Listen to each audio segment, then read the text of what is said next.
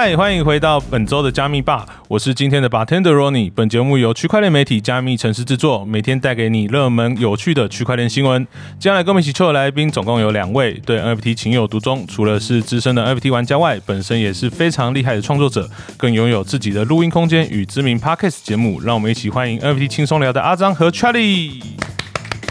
嗨，大家好，Hello，我是阿张，我是 Charlie。哇，很高兴邀请到两位来。真的是，我们又迈进了一个新的里程碑了。好，那我可以请两位先简单的自我介绍一下，说当初是怎么样子认识到加密货币，并且加入到币圈的呢？那就我先开始。啊，我是阿张，然后这个网络上大家就叫我工具王阿张。那我大概币圈的经历算是从二零二零一五一六的时候其实就接触，那时候是那种比特币水龙头，我不知道你们有没有玩过。就是你只要去那边点点广告，他就会送你比特币。哦，我当时就是什么，只要点五个广告，他就送你零点一颗比特币。哦，这这这么厉害的吗？但是我那时候没有参加，就是我那我那因为他要累积到一定的那个额度才可以领出来，那时候可能就要搞不好零点五啊之类，但你就是要点一阵子，然后才可以领出来啦。对，所以最早那时候，然后后来到呃二零一七年的时候，就是。呃，算是有有玩过一点点 ICO，可是那时候也是学生，所以呃也没有太多钱去玩。那真正后面比较长、比较大量参与的时候，算是就在呃二零一九、二零二零年的时候，就是稍微有点钱，然后呃那时候也有去呃，其实你知道你知道那时候就有区块链游戏了吗？那时候好像是加密猫吗？还是什么？我最没有没有，其实还有更早的。我在最早的时候，在二零二零一八还一二零一九的时候，那时候就有一个区块链的大富翁。大富翁，大富翁游戏就是拿以太币当成那个大富翁的单位，每一次骰骰子要以太币，然后你盖房子收租金是以太币，这这么贵的吗？那那那时候以太币一颗大概九九十块美金啊。哦，对对对，然后然后我那时候就是就是去去测试他们游戏，那时候算是那个。那种抓 bug 的那种测试员，哦，然后抓一抓，然后就拿到了大概快一颗币一台币，哦，那这样很棒。所以那时候算是比较早期开始有币了，然后后来就是呃，可能二零二零、二零二一后面就是开始有钱之后，就持续的在投入在市场。了解。那呃，我这边想要先延伸问一下阿张，说就是因为刚刚前面讲到，你可能在很早期还是学生阶段的时候就有接触到加密货币。那刚刚也有分享到说，可能在一八一九年的时候也有加入一些所谓 GameFi 的测试。那我想问一下，说就是当你决定就是呃全身心投入到币圈这件事情，大概是什么时候开始的？还是说其实没有这回事？应该算是在二零二零二一年底吧，就是那个这一波前前一波，就是在那个 呃比特币六万前的这一波牛市的起头。哦，是。那时候就是开始我的部落格，就是呃刚好有写一些文章，就是呃那时候早期就是刚接触，算是在派网刚进来的时候，然后呃那时候就是接触网格嘛，然后就觉得很不错，然后所以我算早期就跟派网也在合作。那从那时候开始，我就开始在写文章啊，创立群组啊，然后就一路就是从牛市起头，然后开始经营自媒体，呃，这是币圈相关的自媒体，然后就做做，所以那时候呃算是早期跟到我的，那时候都有赚到一笔牛市的钱，所以所以那时候算是比较 all in 的阶段了。了解。好，那我们接着想要问一下 Charlie 的部分，Charlie 这边的话是怎么样接触到加密货币的？OK，好，大家好，我是 Charlie。然后我记得我第一次接触加密货币是我还在念研究所的时候，哦，可能也是五六年前，嗯，具体年份我不知道，但我记得我第一颗买的以太币是八十七块美金，反正但是那时候是学生，所以其实跟阿张刚才阶段很像，就是我们也没什么钱，是，所以大概就买了好像两三万块台币吧，然后那时候才过了。好像三四个月，然后就翻了四五十 percent，然后就把它卖全卖了。想说好爽哦，玩股票都没有赚这么快。对，所以那时候是去上了就是外面的一些投资理财课，然后他就讲了一些东西，就叫你要买币，然后等等之类的，所以才那时候就接触到了加密货币。然后后来中间一度就是算是当兵，然后开始工作，所以有一段时间都没有在币圈，是，就中间就消失了一段时间。然后到后面开始工作比较有时间，又关注到这个科技跟这些消息的时候，包含那时候呃旁边的朋友。全部都在玩，就是 NFT，然后就感觉都赚了很多。那时候阿张也是其中之一，对不起，对，有点像是被 FOMO 进来，想要就是比较多时间投入，对，所以真的后来又回来的时候，大概是二一年跟二二年的时候，然后才又重新回到这个市场。对，然后但是那时候当然也开始有工作啊，然后开始开录音室啊、创业啊等等的，所以就会有比较多的呃资资源可以去玩这个游戏这样。了解，我这边想要延伸问一个问题。刚刚前面讲到，就是 Charlie，你一开始的时候是用八十七美金买了第一颗以太币，当时是因为上课的关系，所以接触到加密货币，然后想说尝试看看嘛。对，那时候就是呃，反正投资理财课程。是，那这边的话延伸两个问题，第一个问题是怎么会突然想要去上投资理财课程？第二个是像你刚刚说，你有获得四到五十倍的收益，那我们都知道这是一个非常可观的收益，四到五十趴了。哦，四哦，四到五十趴，我刚才讲到四到五十倍哦，所以他大概就是投入两 万刀变三万。块钱，对之类的，对对对对，因为我们都知道，可能四到五十趴，好，不要讲到四到五十倍，真的太夸张。但四到五十趴在股市里面也是一个非常舒服的一个获利，没错。那为什么没有想说，哎，这也许是一个可以长期投入的，而是直接就是哦获利了结，离开了币圈，然后去过自己的人生？怎么会有这样子的一个？OK OK，我我觉得先回答第一个，因为呃那时候我是在当替代役，然后有蛮多时间的，然后我也在找算是人生方向的阶段哦，因为我本身是化工背景，然后但是我出来之后就完全不做工程师的工作，可是其实就是 pivot 到一个全新的领域，是对，所以那时候就是大量的去外面上课。然后去认识人，然后去看一些机会，对，所以那时候才会这样子去接触。但为什么回到呃，不是说没完全没有看啦，是因为刚开始我那时候一百二十几万美金卖掉嘛，所以那时候其实就是获可能获利个几万块。但因为那时候是还没有工作的时候，所以我有时间就这样。是，所以当兵的时候在做这件事情，但真正开始工作之后，就发现哇，一天可能十几个小时都在工作，所以就也没有时间跟精力去研究这些东西。对，然后但我觉得这个会是可能真的要玩的人都会接触到的一个情境，就是因为你要投入到区块链，投入到币圈，投入到 NFT，其实你真的要花很多时间做功课。所以其实是当兵的时候比较有时间去投入跟研究。那真的开始第一份工作之后，因为你大家知道吗？出社会第一份工作总是用肝跟热情去换取工作收入嘛，对，一天投入十个小时以上的工作时间是很正常的。所以自然而然就慢慢的把那时候在当兵研究的这些投资理财的东西，就慢慢的先暂时搁到一边去，因为毕竟那时候其实是没有钱的，就是我尽尽管我可能一几个月就有四五十四五十 percent 的这种收入，可是我本金非常非常的小，所以那时候也没有觉得说，呃，我又不是，因为我自己知道我不是交易员的料啦，所以我不太可能就是靠着这几万块钱想要翻个几十倍几百倍，对我觉得我自己知道我不是那个这这这个人才，所以就是还是好好。就是去赚钱这样，了解。我觉得这边也是有讲到非常多听众可能一开始接触到就是加密货币这边的一个算痛点嘛，就是一开始的时候接触到的时候不是很理解，所以就会可能你可能在早期的时候进场，哎，小获利一点了，然后就先出场，然后觉得说啊。来这边有赚一点就好，没有想说要真的把这个当成一个事业，然后很认真在那边生根这样子。但刚刚前面查理有讲到说，就是你后来看到阿张这边有一些非常棒的操作，所以你也慢慢的就投入进来了。是因为这样的契机让你们成立了 NFT 轻松聊吗？还是有什么样的原因呢？可以跟我们分享一下。OK，那个他他就是两个阶段，就是两个阶段，对，就是因为一开始除除了他之外，还有忍者啊，还有就是周围的一群人，然后大家每天都在晒。就是什么 NFT 晒单，对，每天都在晒单。就是现在可能是这比较常看到是交易嘛，但那时候是 NFT 大牛市的时候，OK，随便像阿张什么那个什么杰杰伦熊啊，赚个什么一两百倍啊，对，一两百倍那种，就是他觉得很夸张。但所以我那那个我也是差那个时候的前一两个月才真的决定要。就是进来好好的玩，对，然后所以那时候就是开始进来玩了之后，然后会发现说，其实这个市场真的蛮有趣的。就是那时候牛市进来，真的怎么买怎么赚，就是你就都可以尝到一些红利跟甜头。然后但是就是随着呃我们进来，我我记得我进来玩了几个月之后，就会觉得说，哎，如果我每天就只是呃交易啊，或者是赚这些钱，好像。有点也不是说不会说到无聊，但会觉得好像少了些什么。对，然后对你干嘛笑成这样？没有，就是 一个从什么？你说就是那个是赚到钱就不知人间疾苦，然后所以才会说出这种话。对，是，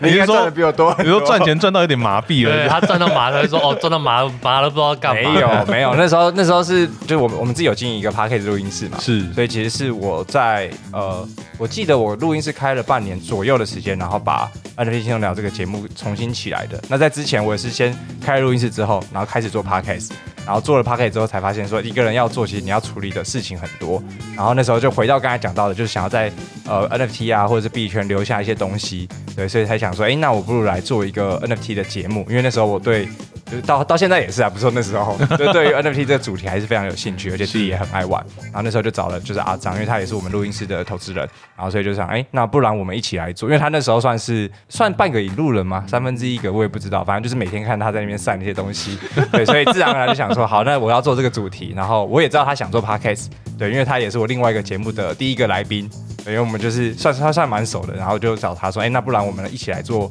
一个 NFT 相关主题的节目。那时候 NFT 轻松上面的这个名称也都还没有决定，然后他就想说，哎，那他就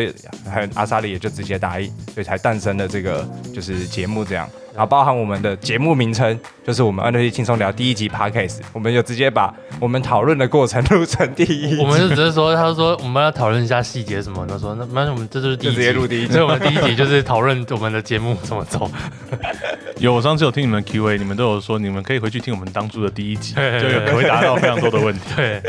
很好笑。对，然后但最后也是，我记得是用什么？因为我们两个的那个对于名称都有自己的想法，是我。这个好像是我选的吧，然后他是那时候是什么治疗 NFT，就是另外一个节目，然后后来我们就捉摸不定，就说好，那不然我们来发现动，然后让大家来投票，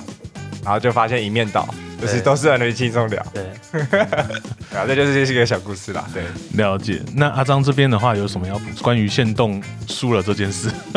还还好啦，我我对这个东西比较没有 care，反正就是市场决定嘛，我就反正重点是做出那个节目来，那个名称我就觉得。不是很重要，我那时候只要求我要有 NFT 的这个词在我的节目当中，因为那是关于那个人家在 Podcast 搜寻 NFT 可以搜寻到的关键，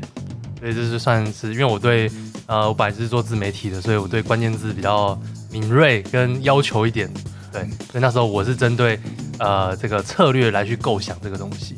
了解，那我这边想要延伸问一下，因为刚刚就是 Charlie 有说到，就是他当初其实有一个自己的录音室，那也跟你有一些交情的关系，所以找你来做这个节目，那你一口气就答应了。那为什么你会就是想要跟 Charlie 一起做这个节目呢？在你的角度来说，当初你是什么样的想法去做这件事情？因为我本来就想要做，我一直想要做 Podcast，就是我本来各个自媒体我都做过，就是插 Podcast 那时候还没有解成就，是，所以第一部分我就先投资那个他的那个录音室，是，然后再来第二部部分就是。呃，他又跟我说，他可以去负责邀约来宾，然后我负责去拟仿纲，然后我们可以再找一个就是制作人来帮我们剪辑。然后说，哦，所以我这样我只要在讲话跟你仿纲就好，这这两个都是我比较在行的。所以，呃，也因为这样子，我就觉得说，哦，做这件事情好像对我来讲不会太呃吃力，然后再加上也是投资的状态下，所以就觉得说，哦，好像应该也要用用那个录音室，不然那时候投资了一阵子，我 那录音室好像也不知道干嘛这样子，对，所以就就觉得说，就整体来说就觉得都很不错，然后加上也希望说自己可以建立在币圈的这个影响力。对，因为原本有做一些，但是因为我原本过去并不算是币圈出身的自媒体，是，所以那时候去一些活动的时候，可能大家就都还不认识我。对，那我就想说，透过这个节目，也许可以创造像。呃，宝博士那样的影响力，了解，就是希望透过 parkas 这边产生的影响力，然后让更多人认识到两位这样子，也可以当做是呃，作为一个股东看一下。对对对啊，还有一个还有一个重点是，就是可以去借由这个节目，然后哎，这是我们两个很喜欢的，就是借由这个节目去邀约到我们觉得很厉害的来宾。是，像我们过去邀约到的来宾，就真的都很猛，真真的是过去各种猛，就是甚至那种大陆的大 V 都有，然后还有台湾各个大项目 NFT 的创办。人，然后还有一些神秘角色都出现了，所以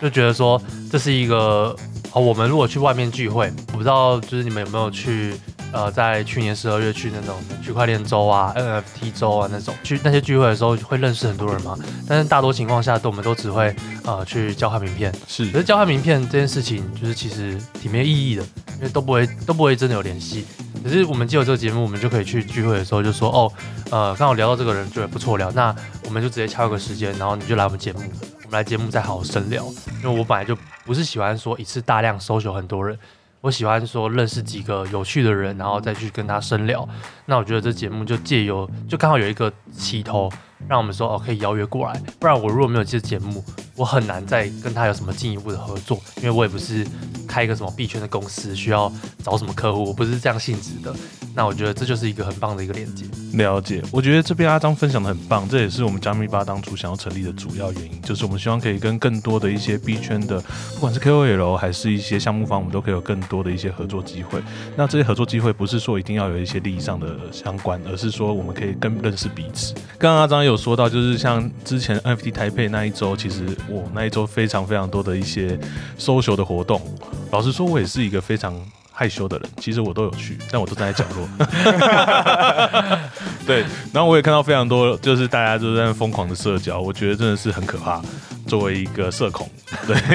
作为一个社恐还过去了，对我还是很努力去了，因为我要去去把我们家的 BD 给载去，然后再载回来。我是作为一个司机的角色，认真工作。对对对，因为我记得也是那次活动之后，哦，就是就是在那次，对对对，就是我们会有这一集也是因为那种，没错没错，对 BD 有认真工作。我我的我的功能就是去当司机而已，我没有其他功能。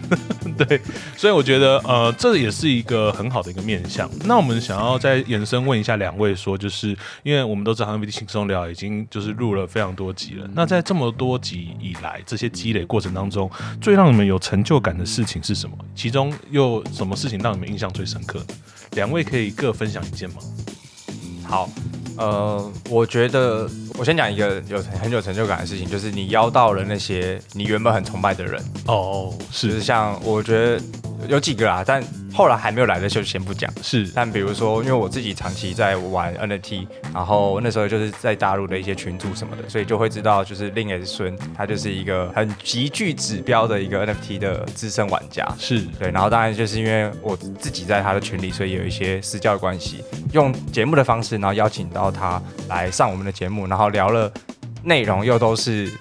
就是那个思维，就是我们才会理解到说，哎，别人他有这样的成就，也真的不是随随便便，对，不是随随便便的，而是他每一个判断、每个逻辑，然后他在过往经历的这些东西，其实都很具价值。那我觉得这这是对我来说超级有成就感，就是我会，就这个变成是我们主持人的一个本能，就是我们到任何活动，或者是我们就会去，就是雷达会打开，说有哪些人是很厉害，然后其实我很想邀请。所以我们就会自己自发性的去做这件事情，然后真的邀请了，然后产自老的内容变成是一个，你连听众朋友都不同凡响，就是。我很多听众朋友听完那一集，就会说哇，是不是还可以邀到他？就是这个我们节目怎样怎样怎样这样子之类的，所以这对我来说就会是一个很大的成就感，代表说，呃，我自己在这里边，我是这个圈子的玩家，我知道大家想听什么，想要知道什么，所以我们就尽量的去帮大家挖掘所谓的阿法嘛，对，就是去看一下这些神人他们到底平常是怎么操作，到底在怎么玩，然后对这个产业有哪些见解，所以在这过程当中会带给我非常大的成就感。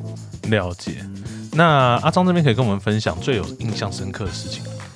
我觉得一部分也是觉得 Charlie 的邀约功力真的是很厉害。像我们第一个来宾就是 Remake Tommy，那时候呃，算也到到现在，其实他很少上上别人的节目，所以我觉得这部分还不错，就我们有跟他是有深度的合作。然后再来是呃，再来，我觉得我个人的成就感是我蛮喜欢，就是我们在采访的过程中是让来宾感觉到很舒服的。因为呃，因为我们叫 NFT 轻松聊嘛，所以我们就真的是聊得很轻松。那在其实有好几个来宾就是跟我们说，哦，因为他可能上过其他的节目，我又不说谁的啦。然后，然后，然后，但是他可能上过其他节目，然后就会说，哦，来我们这边聊是真的很 chill 很轻松，包含到呃，可能因为录音室环境都是呃给他们最好最大的那种沙发空间呐，然后，然后再来就是随时都可以休息啊，然后再来我们就是聊的都不会很就是 Q&A，可是我们都会聊得很欢乐啦，所以他当他们觉得很放松，所以这是一部分很呃算是蛮骄傲的事情。然后再来，另外一部分是，呃，我觉得，呃，我很喜欢在挖掘别人秘密。有很多来宾的，呃，一些资讯，他可能上过其他节目，但是他并没有把那个资讯在其他节目讲出来，而是被我挖出来。哦。例如说他过去的一些，呃，暴富故事啊，或者或者是他的一些啊，呃，过去的一些背景是，啊，平常会隐藏起来，就就被我挖出来啦。然后又或者是被我们。剪掉的很多 呃不能公开的片段呐、还有在节目之后的各各式各样的阿发资讯呐，我觉得这都是呃就是算是录音所带来的收获，但是很多是不能在台面上讲，但是就是我们会心理上有这个成就感。了解，就是透过这些来宾之间的互动，包含刚刚前面讲到，就是我们有邀到孙哥非常厉害的一个大咖来宾，还有包含像是之前非常多一些来宾来的反馈，我觉得这些都是一些成就感跟印象深刻的积累。那我在往后延人生一个问题，就是我们做那么多事情，一定有遇到一些困难。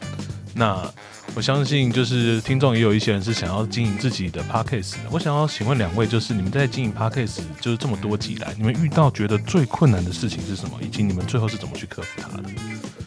最困难，我觉得我们好像其实我没有。没有什么最困难的事情。我们没有遇到，但但我只我只能说，我们两个其实都算蛮勤奋的啦，因为我们两个都住桃园，但是我们的录音室在台北，哦，所以其实像 Charlie 都是坐火车到北车，然后再再转车，搭捷运嘛，对大绝搭捷运过去那个在南京南京复兴站，南京复兴北车到南京复兴站虽然只有两三站，但是它那个线不是好不是很好搭，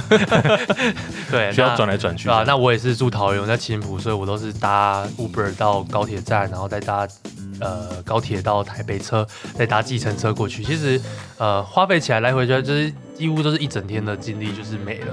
对，来回的话，那我觉得这这部分算是我们俩比较勤奋啊，因为。大多来宾都还是在台北，尤其是在南京附近，那，真的很多项目方，哦对，很多项目方都是 都在附近。悠哉走路过来的，对对就是我我不知道不知道为什么啦，对，那那我觉得还不错啦，就是就是虽然我们比较远一点，但是来宾至少来宾就是很近很舒服，总比叫他们来到桃园还要还要方便许多。那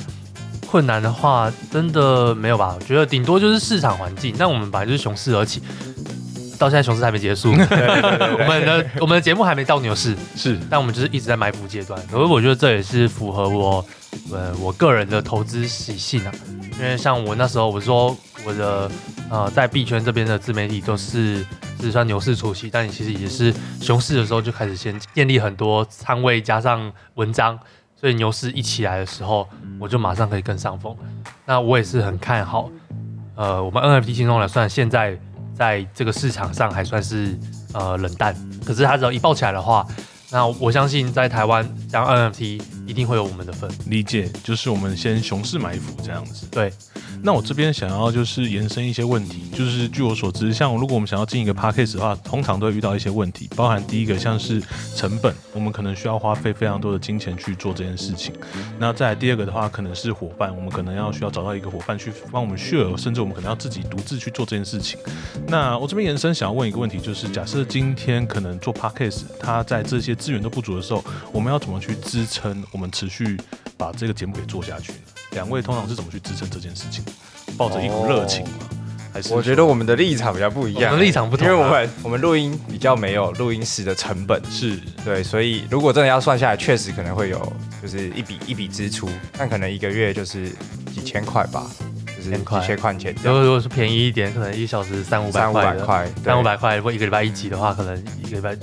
一个月一千多，对一两千块，就如果你剪辑也是自己剪然后再加上来宾的什么饮料费那种的话，嗯，对，所以其实就是看大家要怎么样去做这个尝试，就是你有就是豪华版的做法，你也有轻量级的做法，你轻量级做法就是全部都自己来，自己录，然后你也不要找找来宾，自己录，在家里录，拿个 iPhone 麦克风，那没成本啊。哎不行，那这样子太音质太差，应该不会有人听啊，那听。投投资投资个麦克风嘛，对，至少要投资三三五千。块，可能就一个有一个还 OK 的了。理解。那我这边想要延伸的是说，因为刚刚前面有讲到说，就是不管是硬体设备还是伙伴这些东西，我们也许可以透过自己的努力去达成。但我觉得有一个 podcast 节目来说，最重要的东西就是坚持，就是因为我们看到非常多一些不错的节目，他们可能遇到熊市的时候就断更了，或者是说可能今天他遇到了什么状况，他可能就会呃停止更新什么的。那两位去怎么样子去坚持你们节目，就是持续到现在的？我不会觉得说这件事情很可惜，因为我觉得，呃，Podcast 做一个节目其实就是一个微型创业。是那微型创业总是有成功跟失败的，理解，那你没有办法坚持下去的人，就是终究被淘汰。那我觉得这这是一个基本条件啊。我觉得也不止 Podcast，很多呃各式各样的各种事情都是这个逻辑。那我也不会觉得说很可惜，因为哦可能这就是不适合你或者怎么样。那但是在站在我们两个立场上，是因为我们本来的主业都不是靠这个 podcast 节目来赚钱？呃，如果是的话，那我们应该倒了，我们也到了，因为我们就这个老实说，我们这个 podcast 是没有在赚，没有没有太多没有没有几乎几乎没有什么赚钱啊。这太熊市了。对，太熊市，然后再加上 NFT 项目方大多不是很愿意花钱。哎，如果是讲币的话，可能会好一点。对啊、那呃，那在这样的前提之下，是因为我们有其他的收入来源，加上呃有录音室的空间，再加上我们的一些资源互换，然后我们的分工合作，所以我们大家就是花一些些心力在这个上面，然后就可以维持住。然后还有一个是，至少说我们对这个市场都还是很热忱，不会说哦，今天我被害了，我就被淘汰市场，那我节目就跟他不做了，或者是或者是 Charlie 也不会说哦，最近呃 NFT 赔光光了，然后怎样的就放弃这个市场，就是至少、我不确定未来会不会啦，但是至少说到目前为止。我们都还撑住，可能有有一个原因是因为我们是雄狮起家的，所以我们本来就已经很看淡这样的一个环境，所以我们就想说，我们不会越糟，我们只会越好。对，而而且本来就很糟了。就我们在市场最坏的时候进来啦，对，然后我觉得延伸就是回到就是我们做节目的目的，我们本来就不是要透过这个节目，就像刚刚讲去赚到什么钱，而是我们在累积影响力跟用节目的方式来跟这个产业的大佬去做人脉的连接。那这件事情其实我们两个都非常的满意，因为效果真的是奇好无比，所以就是我觉得那个立场跟角度就不一样。然后再来就是像阿张刚刚一开始也有分享到，就是我们其实，在团队的分工蛮明确的。就是我们谁负责主持，然后谁负责邀，然后呃 loading 最重的部分呢，就委给我们的制作人，所以他其实可能需要呃投入的时间比较多，但我们是。是在前期跟把资源谈回来，或者是做一些交换，其实我们就是各各司其职，然后让大家觉得至少我们彼此都是觉得我们不是全职在做这件事情嘛，我们投入一部分的时间跟精力，但我们就是有达到我们当初对这个节目的期待。啊。等市场回来了，一定就会有超乎我们预期的好康或者是好处，所以目前的节目运作大概会是这个样子。了解，所以其实我觉得刚刚阿张有一点分享非常好。其实，在录 podcast，其实它就像是一个微型创业一样。那谁可以坚持下去这件事情，其实就是看个人的本事。那另外一方面的话，你在做之前，你可能自己要先思考好，我当初做这个节目的主要目的是什么。如果要盈利，那也许这件事情可能要好好想一下。但是如果说今天你是要作为一个去创造自己的影响力，并且跟更多人产生连接的方式的话，这或许是一个很不错的盈盈方法。盈利不要来做 podcast，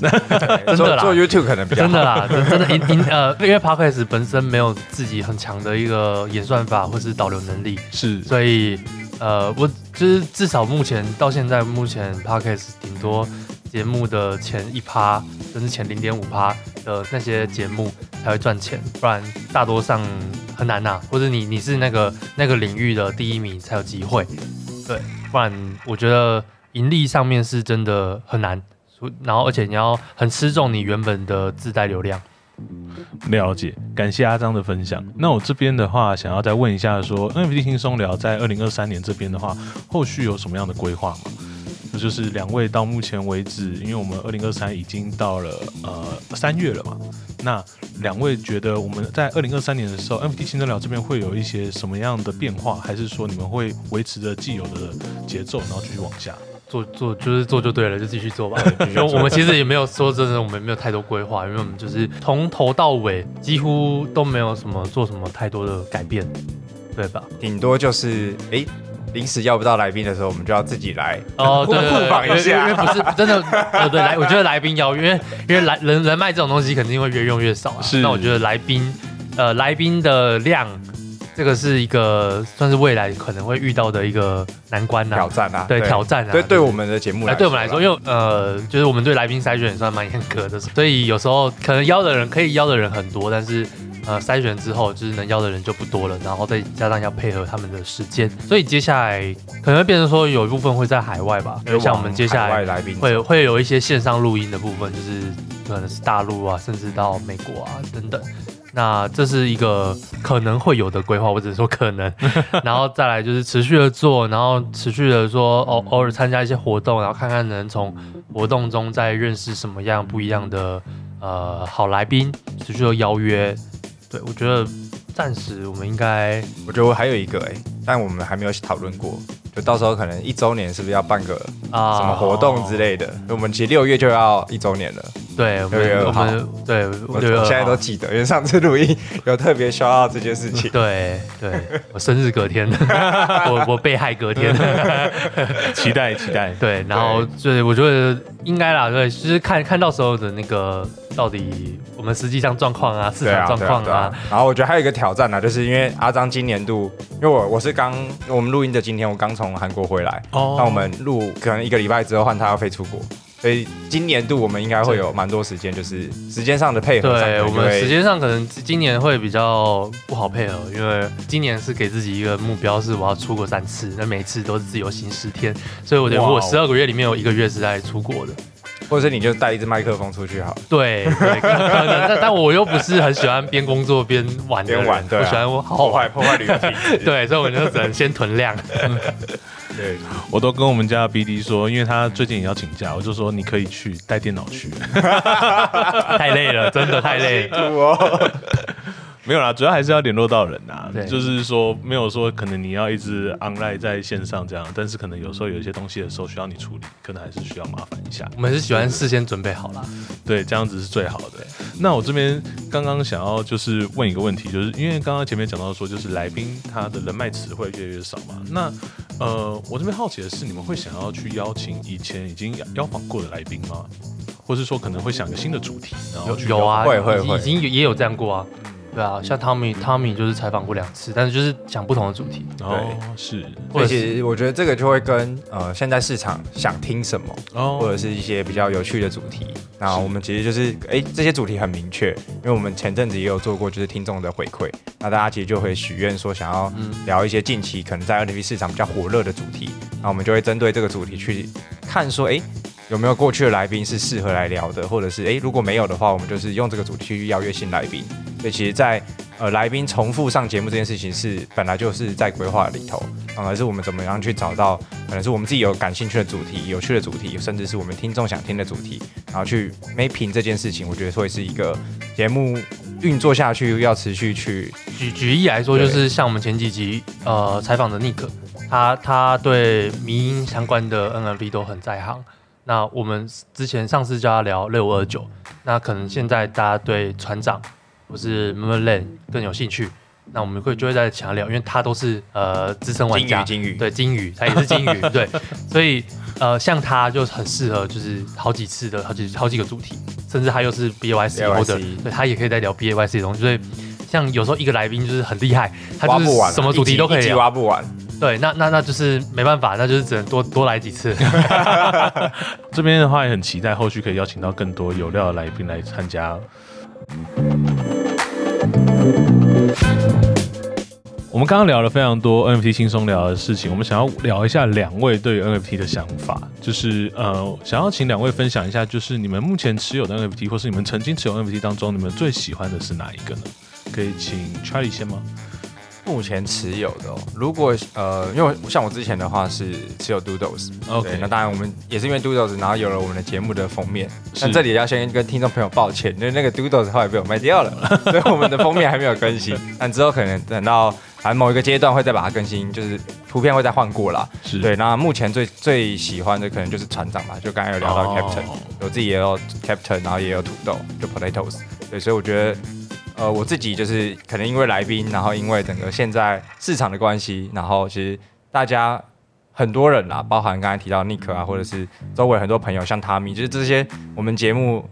呃，是蛮资深的玩家，大家都很看好。就是现在大家都在讲嘛，就是香港的这个 NFT 或是币圈，就是非常的具有潜力。除了有咪咪类，然后还有呢香港强哥的 Yuga Plate，所以其实香港因为法规的关系等等，所以其实大家蛮看好在这一块市场。那咪咪这件事情本来就是不管谁都可以来当成是咪咪嘛，所以它是在全球的流通性，然后跟 NFT 它可以用迷音的方式去。疏解大家在币圈赔钱的这个痛苦，对，所以我觉得它还非常的具备潜力啦。那所以现在我们录音的当下，呃，船长本身是还没有开图的，然后整个 Twitter 上面都已经有一些呃 Nike 丢出来的一些线图啊，然后就一直在臆测到底是哪一个资深的，就是这种艺术家，然后来创作这种船长的这个画风。所以其实我觉得后续还是非常的令人期待，对，这也是目前我自己呃，应该也会考虑可能再加一点仓就之类的，但我还还不是哦不不不构成任何投资建议啊。例外的话，对，所以目前最喜欢的可能是这一系列，但呃还是会有对自己有一个期许啊，就是我们自己总有一天不晓得能不能进到这个 B A Y C 的这个乐园里面，对，跟这些大佬一起游玩，但这个是一个期许，对，但不知道什么时候会实现。了解。那阿张的部分呢？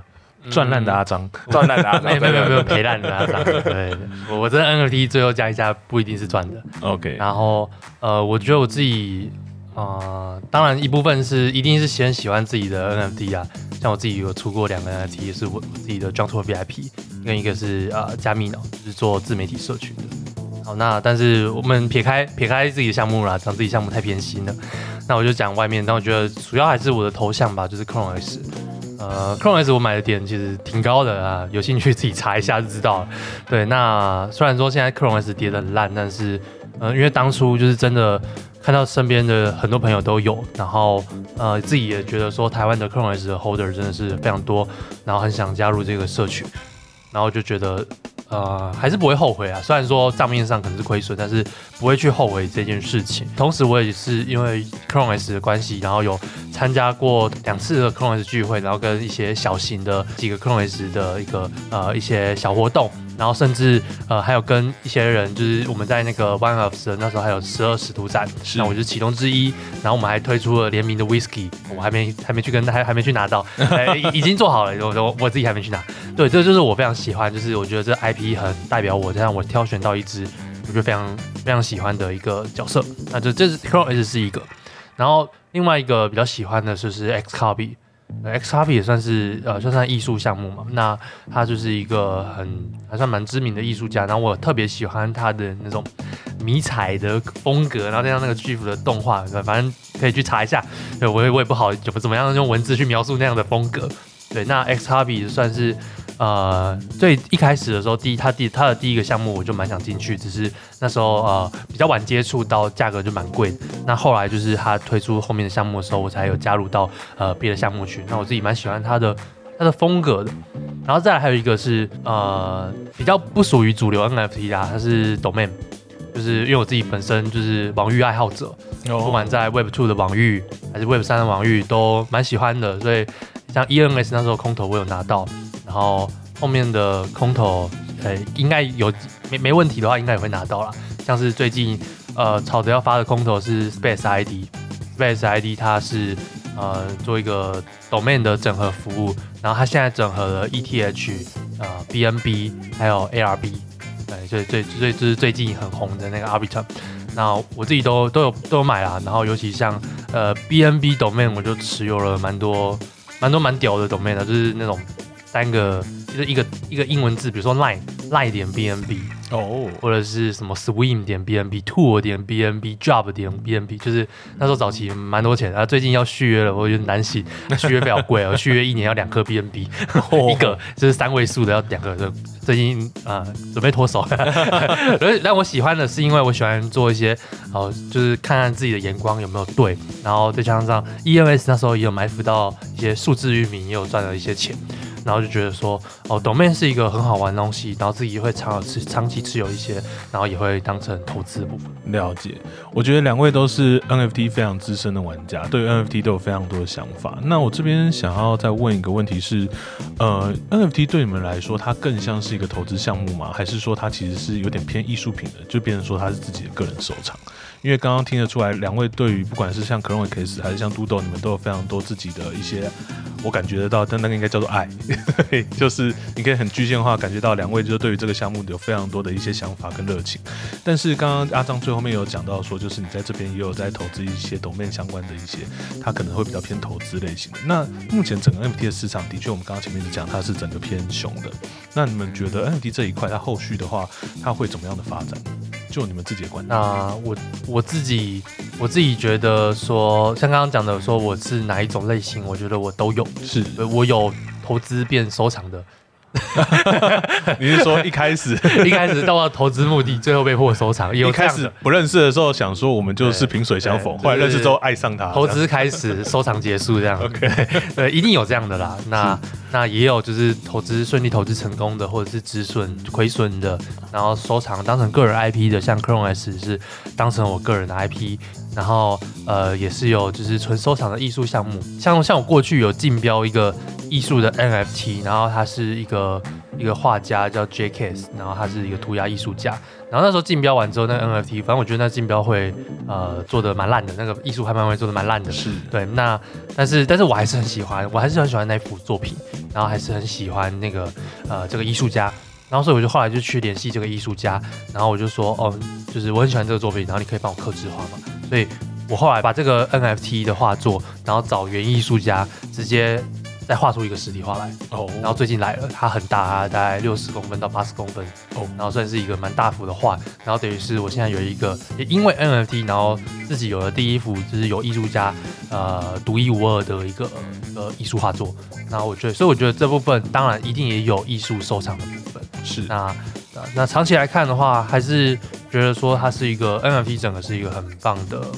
很棒的技术。我一直强调说 NFT 是一个很棒的技术，我不会去讲说它是一个投资项目。对，那自己个人会去做投资，但是我不会去鼓舞大家说要去投资这个 NFT，而是去了解它的技术背景，了解它有什么样的应用空间。当然，你能从中找到一些获利机会，那就是自己的能力了。了解。那 Charlie 这边可以跟我们分享一下你怎么想的吗？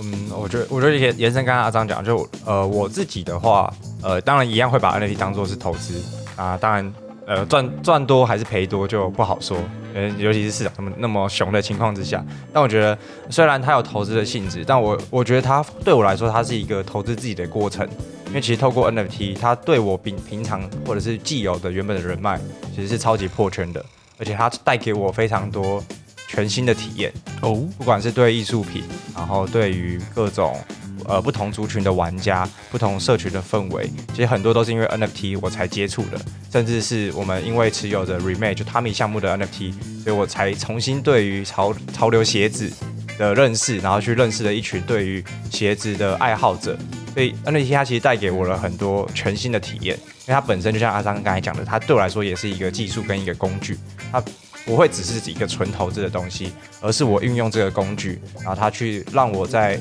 社交网络上面去多了很多的呃接触点，我会认识了很多的艺术家，然后很多各行各业的呃专家，然后很多很优秀的创业家，然后甚至像我们前阵子的来宾，他近期呃释出了一个消息，就是被投资了呃六千万美元嘛，对啊，就是就那个选选歌嘛，选哥啊 b r a t o 他们也被投了六千六千万万美元，对，所以估值变得非常非常的可怕。所以对对我来说，它其实透过这个节目还有这个技术，然后真的对我的人生到到现在为止多了好多好多的体验，而且也认识了很多很棒的人，然后很优秀的朋友。所以我觉得这对我来说会是一个最大收获，跟也非常期待它后续的发展，因为当这个技术更平民或者是更普及化之后，现在还没有那么普及，是因为 MetaMask 太难用，大家进入的成本有够高，对，所以但是当我们可以想象这个东西，就像达康那时候网络刚出来，其实会先进来的人一定会有一些红利，或者是有些甜头可以尝到，因为它确实跟我们传统生活的模式很不一样。对未来我们也很期待，就是 NFT 它可以呃真的普及到所有人的生活当中的时候，那其实会变成什么样子，我们不知道，但我们非常期待之后的这个对未来的新的想象，因为也不会是现在有的生活跟体验，一定都是全新的东西。了解，非常感谢两位的分享。那我想要问一个，就是非常非常有趣的议题，就是有时候可能我们在看一些 NFT 的时候，我们会突然有一种 FOMO 的情绪，哎，大家都在买，我是不是也要买一个？哎，这个 NFT 看起来感觉好像是我的，我好想要它，但是现在价格有点硬，我是不是要跟上？就是当你们面对这样 FOMO 的情绪的时候，那你们会怎么去调整自己？还是说就是啊，不管冲进去干死了算了？我先讲哈，呃，我觉得一定都会有这个过程，是而且它它有点反人性，是，就是你看到那个你会疯的，就是因为它个是一个心心理学的东西嘛，所以你就很想要也持有。是。那我觉得现在可能还好，就是以前就是啊不管了，买了就是买了就上了，对，但是现在反而会去评估更多的一些数据，比如说呃，像我昨天就这两天其实就一直被 formal 就是 captain，就他这两天也从呃应该说这一周吧，就是我出国的这一周，就我明我原本就想加仓，可是我在等币价下跌，但没有跌到，就是它就涨上去，它就从三点多涨到我记得昨天快六吧，然后现在又稍微回调，对，所以呃，我觉得现在变的是我我知道 formal 的一个过程，就是大起一定会有马上大落。所以其实我就不会去减在最高点，因为会去看这个项目的总量，然后现在的换手率大概多少，所以你会知道说，其实它突然上涨了一波之后，一定会有一堆人突然看到价格起来，然后他现在想要挂出来就是套利，或者是挂挂出来赚一些价差，所以就不会减在以前都都减在最高点，就是哦现在就是好想要，就是马上就进场，对，但是现在就会多了一些数据跟判断，这也是在市场上面学的教训嘛，因为。过去很多东西都在山顶，现在至少可以在山腰 之类的，对，但是就会多了一些数据去看，说，哎，到底什么样的进场点？但很多时候可能就是错过就错过了，就是你可能也捡不回那个价格，对吧？我觉得这会是我自己的，就是一些分享这样。了解，我觉得，呃，刚刚讲的那个东西肯定是在牛市发生的嘛。那我觉得让我很疯魔那时候的项目就是 Chrome S 啊。就当时就是一直很想，然后 c r o n e 就飙到，哎，我记得温温是不是有飙到二十几颗过？有，然后然后他就是回调，然后回调。那时候我刚好手上有一笔钱，然后我那时候就一直很想买，就觉得哦，有一只地板，那时候有一只哦白人，然后呃就长得干干净净，就刚好符合就是 c r o n S 投资的一个要素。我说哇，好想买，好想买，好想买，怎么办？就是现在好像有点高，但是自己又负担得起，就是刚好就是不知道哪来，就是突然有一笔钱，然后所以就冲了。对，那那有一部分还是因为长期的一个渲染，就是渲染被周边的人某某某某，就是让我觉得说我一定要非持有它不可。是，那这件事情现在已经在我们节目每一集都会出现，就是每一集来宾给我们介绍的时候，觉得哦好疯魔，我相信 Charlie 可能有被 Nick 疯魔到，就是尤其像那个船长的部分，他可能应该有被 Nick 疯魔到一些。呃，老实说，我现在已经不会这样情情绪了。是，对，因为我现在觉得说。呃，第一个部分最重要的是是什么？是呃，我花这笔钱是舒服的，对，所以我我去想通这件事情之后，就是我要画舒服，不要把它当投资，就是我真的是蛮喜欢的东西，所以我现在可能会买的是什么？我现在可能就是有一些项目，它可能有一阵子了，然后那它现在就是在一个相对低点徘徊，那我可能就会去悠哉的去 Blur 上面 bid，顺便赚点积分，然后啊买到了就买到。啊，买到之后我还是可以挂高，有赚还是可以走，还没赚没关系，反正就是至少那是我觉得拿拿起来蛮舒服的项目，像是之前 Ten K T F，就是那时候我们有采访那个那个邦卡，对，那邦卡那时候就是跟我们介绍，那我就是蛮喜欢 Ten K T F，因为早期也有稍微认识到，然后我就是在前阵子一个低点，然后就捡了一张还不错的一个 Genesis 版本，对，零点二级零点二级就捡到了。然后像前阵子就是突然最最近突然就被 offer 到了一点三颗什么哦，对，就是我觉得在熊市还有这样表现很不错。然后而且就是我觉得很有耐心的，就是那边慢慢的 offer。那我觉得就是这样的玩法是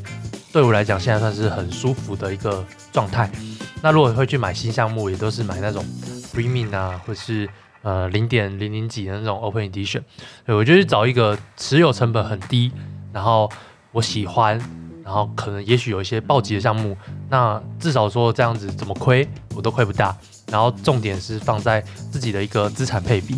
对，那可能还是有一部分的 ETH 会会存着，然后就是等待啊，像像现在的话，可能就是等待 MYC，对 MYC 如果说。刚好哪哪一波被发了一大一大波，那我就去买它。因为可能当初当初也有一些这样的机会，就是没有把握，像是那个 Azuki 那时候被发了的时候，其实手上是有资金可以去买的。但是当时可能还没有采访到 John，没有，买的时候还没有采访到 John。像如果说我那时候已经采访到 John，我那时候应该就会狠下心来，就直接出手，可能买个两三只之类的。但是呃，有时候机会就是这样子嘛，那错过了就是，所以投资市场就是错过了就算了，因为。还有很还有很多会让你继续错过的，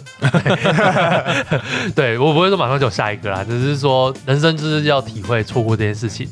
像爱情总是有错过，像是啊家庭总是有错过，像是什么样，就是各种东人生就是要体会错过。那我觉得 NFT 上我们提早去面对大量的错过，那我让我人生更开心。我觉得两位分享都很棒。从小野这边我们可以知道，就是虽然 formal 这个情绪会有，但我们可以透过经验的积累，还有一些数据的方式，让自己不要就是至少是山腰啦，不要是山顶这样子。但阿张这边有给我们分享一个更好的心态，就是说我们今天很多的东西其实都很容易 formal，也很容易错过，所以其实更多的可能是要是平常心去面对这些东西。如果你真的很喜欢这个东西的话，也许今天可以在不这么 formal 的时候去接一个自己比较可以舒服接起来一下，而不是说就是哎、现在大家都想要的时候，我也要冲进去跟大家一起挤，这件事情好像呃会让你失去的更多。对，因为这个这部分就是要讲到说，有很多人就是市场都在推崇说，呃，顺势交易这件事情，就是哦，现在牛市我应该怎么样怎么冲？没错，这样子买的确有很多人赚到，但是这样子买也有很多人被套死在那边。是，那我觉得我我是我是属于一个风险控管大于报酬的人，所以呃，如果说这东西真的好的话，那便宜的时候买应该是更好的选择。感谢两位的分享。那最后想要问一下两位说，如果说今天我们想要去认识到两位，包含像 NFT 轻松聊，还有刚刚两位前面自己的个人节目的话，我们可以透过哪些方式，以及搜寻哪些关键字找到两位呢？那就是 Podcast 搜寻 NFT 轻松聊就可以听到。那我个人可以 IG 或者网络上搜寻工具王阿张，应该有不少的东西可以搜寻到。反正就是或者是啊 IG 直接打阿张啊，或是搜寻我的部落格工具王阿张，就蛮多资讯的。不愧是有做过 SEO 优化男人。对，那 Charlie 这边呢？我的话就就 IG 吧，对啊，那因为节目节目目前没有 IG 啊，但之后有可能假设人力充足或者是闲有余力的时候，可能会再经营一个节目的 IG。是那目前就是个人 IG，对，但我们就我们的节目 DC 对频道里面其实都有放我们的节目 DC，嗯哼所以就会可以直接在 DC 上面跟我们许愿，甚至我们也会透过 DC 去呃跟听众有些互动，包含他们感兴趣的主题，然后所以在那边许愿，我们会第一时间听到，然后我们也会尽量的去满足听众朋友们的要求或者是他们的期待。然后还有抽奖，对然后各种抽奖我之前也抽了不少钱了。对，要应该要好几万块吧？对，就是各种的来宾，就是就对我们节目都很好啦，就会带一些伴手礼，然后我们就会把伴手礼就送给我们的听众朋友。对，所以现在 DC 不大，因为我们没有很主力去宣传，我们就是比较像是佛系经营。对，就是只是。钻石手社群，对对对对，就是为了让他，为了让听众有地方可以直接的找到我，搞不难就发币，没有 对，跟节目有关的，对啊，所以其实人不多，但每次抽的奖品都不错，所以那边其实会有一些抽奖红利。这样算一算，中奖率是不是蛮高？高很高很高，对，而且我们还有设计那个就是加成，就是你有加成啊，或是你有聊天等级，就是最早的就我们最古老的那种。干法，对，就是你你五 你五等就可以多个五十 percent 的中奖率什么之类的。那确实有那时候抽冷钱包吧，四五千块的东西，确实就是有加成的人抽到。有人就每天过来刷一支伊布，然后刷刷一支伊布 GIF，然后然后就中奖了。对对啊，所以就是可以透过这些方式来找到我们。了解，我觉得刚刚有一个阿法，我自己发现的，就是分享给各位听众，就是刚刚前面讲到我们的轻松聊，好像在六月的时候有一周年了，不知道一周年的时候 DC 会不会有一些特别的抽奖活动？